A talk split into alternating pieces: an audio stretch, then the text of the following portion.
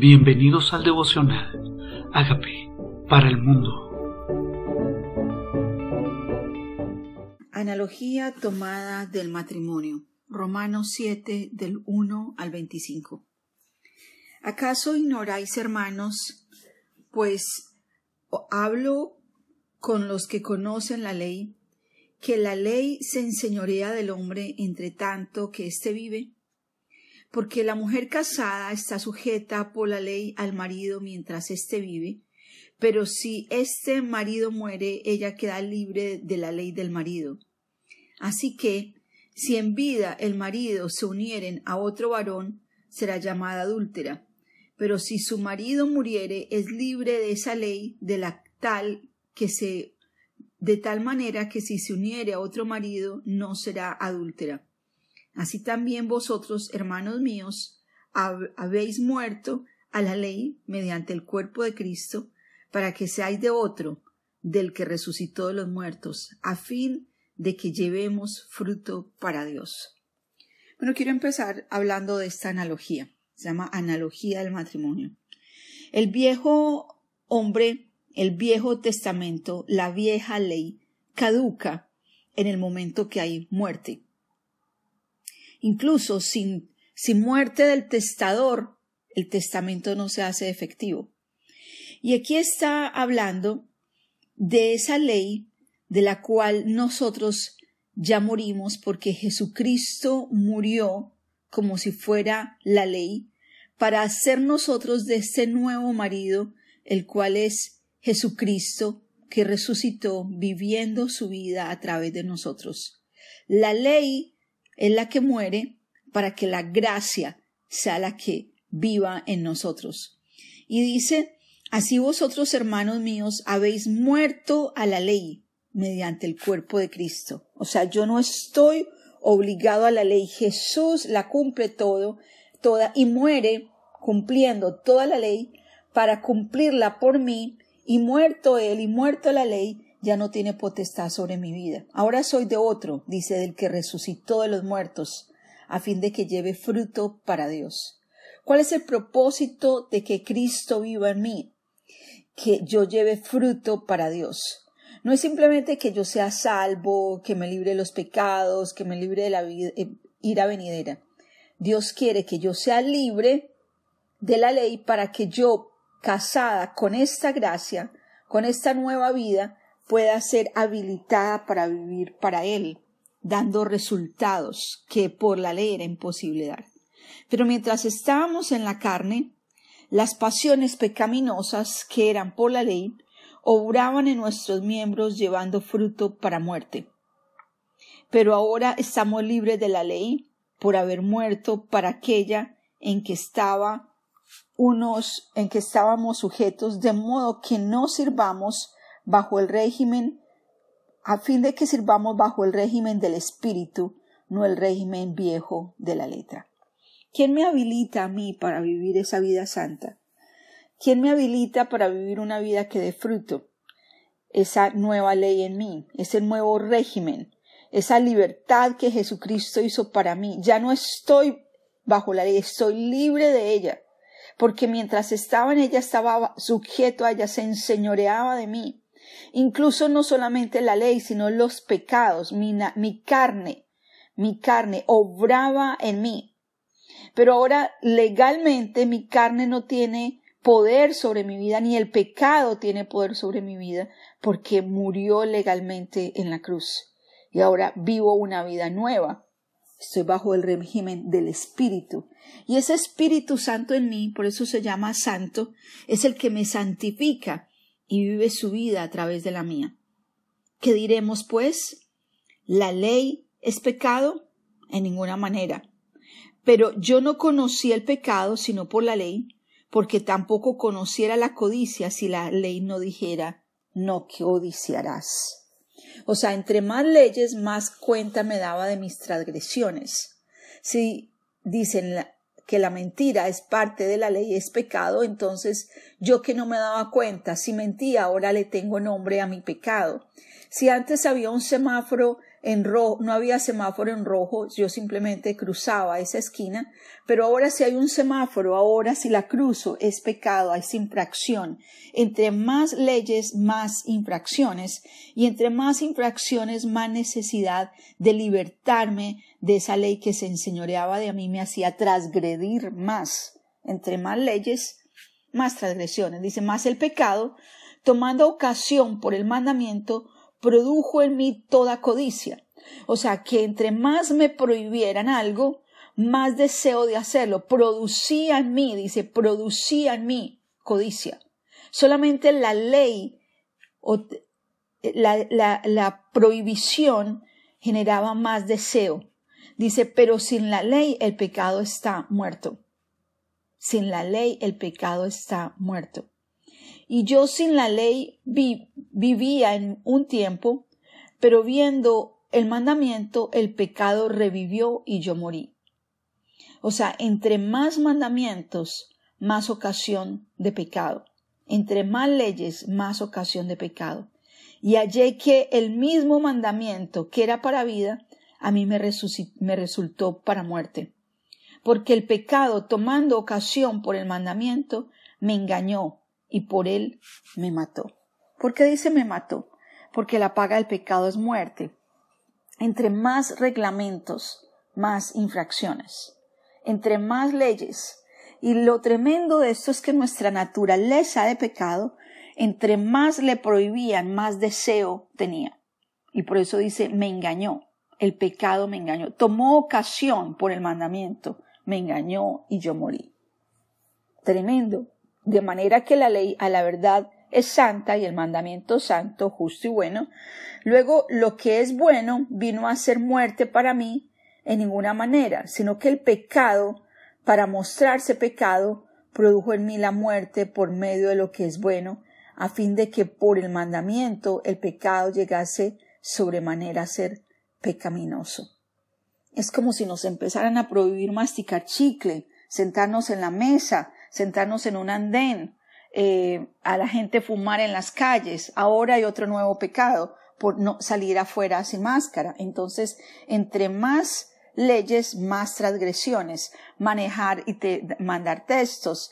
Eh, entre más leyes, más infracciones, más ocasión de pecado, más oportunidad de que lo que yo hacía sin ser pecado ahora se vuelva más pecaminoso, más infracción más prohibido y daban más deseos de hacerlo y por eso terminábamos engañados por el mismo mandamiento, aunque fuera bueno.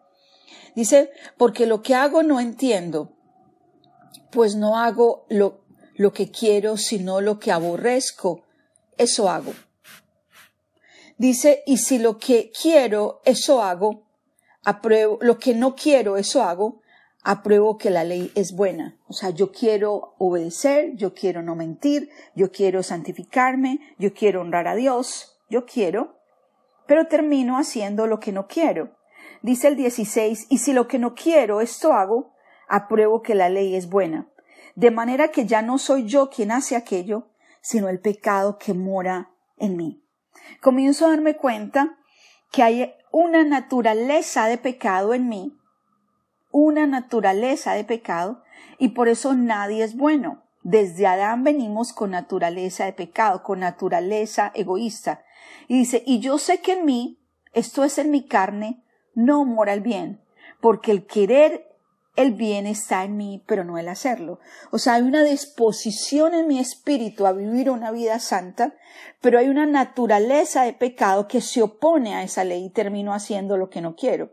Dice el 19, porque no hago el bien que quiero, sino el mal que no quiero, eso hago. Y si hago lo que no quiero, ya no lo hago yo, sino el pecado que mora en mí. O sea que el Señor tenía un plan, y era quitar ese pecado para que ese pecado que moraba en mí ya no tuviera ocasión de enseñorearse. Seguimos entendiendo, dice, hago, y si hago lo que no quiero, ya no lo hago yo. O sea, que hay una tendencia natural del hombre a hacerlo. Yo sé cuánta gente me ha dicho, yo quiero dejar de fumar, yo quiero dejar de enojarme, yo quiero dejar de juzgar, yo quiero dejar de, de mentir, yo quiero dejar de emborracharme, yo quiero, yo quiero. Pero hagan una ley dentro de ellos mismos. Yo les creo cuando me dicen que quieren hacerlo. Pero aquí están luchando con algo que se llama hay un, la carne, dice, en mi carne no mora el bien. Y por eso Dios no nos dijo a nosotros esfuércense más para ver si vencen la carne. No me dice esfuérzate más contra el pecado, lucha contra él. Él lo que va a hacer es quitarlo del medio. Y quiero seguir explicando para que entendamos entonces ahora qué hacemos. Si hay un mal en mí, si mi carne, en mi carne no mora el bien, y si yo termino haciendo lo que no quiero, entonces ¿qué voy a hacer? Y dice el 22, porque según la ley del hombre interior, me deleito en la ley de Dios. Y yo sé mucha gente que ese hombre interior, ese espíritu que mora en ellos, quieren agradar a Dios, quieren leer su palabra, quieren obedecer a ella, pero dice, pero veo una ley en mis miembros que se revela contra la ley de mi mente. O sea, la mente dice algo y la ley en sus miembros dice otra cosa. Dice, y me lleva cautivo a la ley del pecado que está en mis miembros. ¿En dónde? En el cuerpo, en mis miembros, en mi naturaleza. Y termina diciendo Pablo, el mismo evangelista, el mismo que abrió misiones, dice, miserable de mí, ¿quién me librará de este cuerpo de muerte? O sea, de esa naturaleza de pecado, de ese viejo hombre que pareciera el cuerpo de muerte al que nosotros vivimos cargando porque siempre terminamos haciendo lo que ese cuerpo viejo o ese hombre viejo quería que yo hiciera. Pero termina diciendo el 25, gracias a Dios por Jesucristo, Señor nuestro, así que yo mismo con la mente sirvo a la ley de Dios, más con la carne a la ley del pecado, a la ley del pecado. ¿Qué haremos? ¿Qué haremos con esta lucha? Pablo decía, miserable de mí. ¿Cómo voy a hacer? Pero dice el 25, gracias doy a Dios por Jesucristo. ¿Por qué? Porque Él muere por el pecado para que el pecado no se enseñoree más de mí. No se enseñoree más de mí. Y dice esto al final del capítulo 7 de Romanos. Y gracias a Dios mañana en Romanos 8 nos da la respuesta, porque la buena noticia es que Pablo encontró la respuesta que, que tenemos en Jesucristo.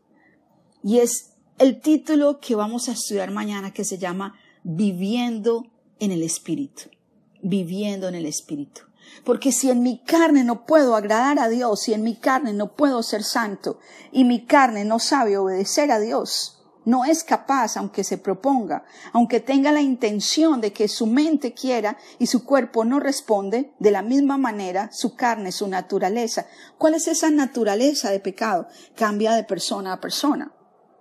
La naturaleza de algunos tiende a ser más egoísta, otros más chismosos, otros de pronto son pecados de, sexuales, otros son resentimientos, amarguras, odios, contiendas, disensiones, murmuraciones. ¿Cuál es la naturaleza? ¿Qué es esa ley que combate en tu cuerpo que te hace hacer lo que no quieres hacer? Pero la buena noticia es Jesucristo, porque todas las personas estaban luchando en su capacidad para vivir una vida santa. Y por eso él habla, comenzando este pasaje, de ese viejo hombre, esa vieja naturaleza que es crucificada para que yo no sirva a la ley del pecado y de la muerte y ahora pueda servir al Dios vivo, porque ahora Jesucristo resucita y ahora vive su vida a través de la mía. La buena noticia es Jesucristo y la buena noticia es su Santo Espíritu, que es quien me habilita para vivir esa vida santa. Y de eso estudiaremos mañana. Estudiaremos la vida en el Espíritu, que es la respuesta que encontró Pablo a esta lucha de la carne, a esta lucha de su naturaleza. Y por eso el pasaje de hoy es el pecado que mora en mí. El pecado. ¿Y qué tal si somos libres de eso? Y ese es el gran regalo que tenemos en Jesucristo, Señor nuestro. No solo que lo perdona, sino que lo quita de en medio, para que no sea tropiezo entre sus bendiciones, a fin de que yo lleve fruto para Dios. Nos dejo en espera de la buena nueva. Gracias damos a Dios por Jesucristo, que muere por Él y lo vence por nosotros. Padre, gracias. Reconozco que soy pecador, pero tú moriste en la cruz por mis pecados. Yo te invito a que entres a mi vida como Señor y como Salvador y hagas de mí la persona sana y libre que tú quieres que yo sea. Gracias, Señor Jesús, por entrar a mi vida y hacerme libre de la ley del pecado y de la muerte. Amén.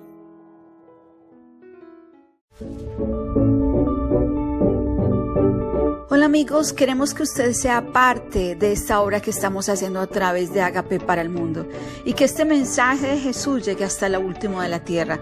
Si quieres donar en nuestra página web puedes hacerlo en agapeparalmundo.org o también a través de Cele en agapeoficial.gmail.com.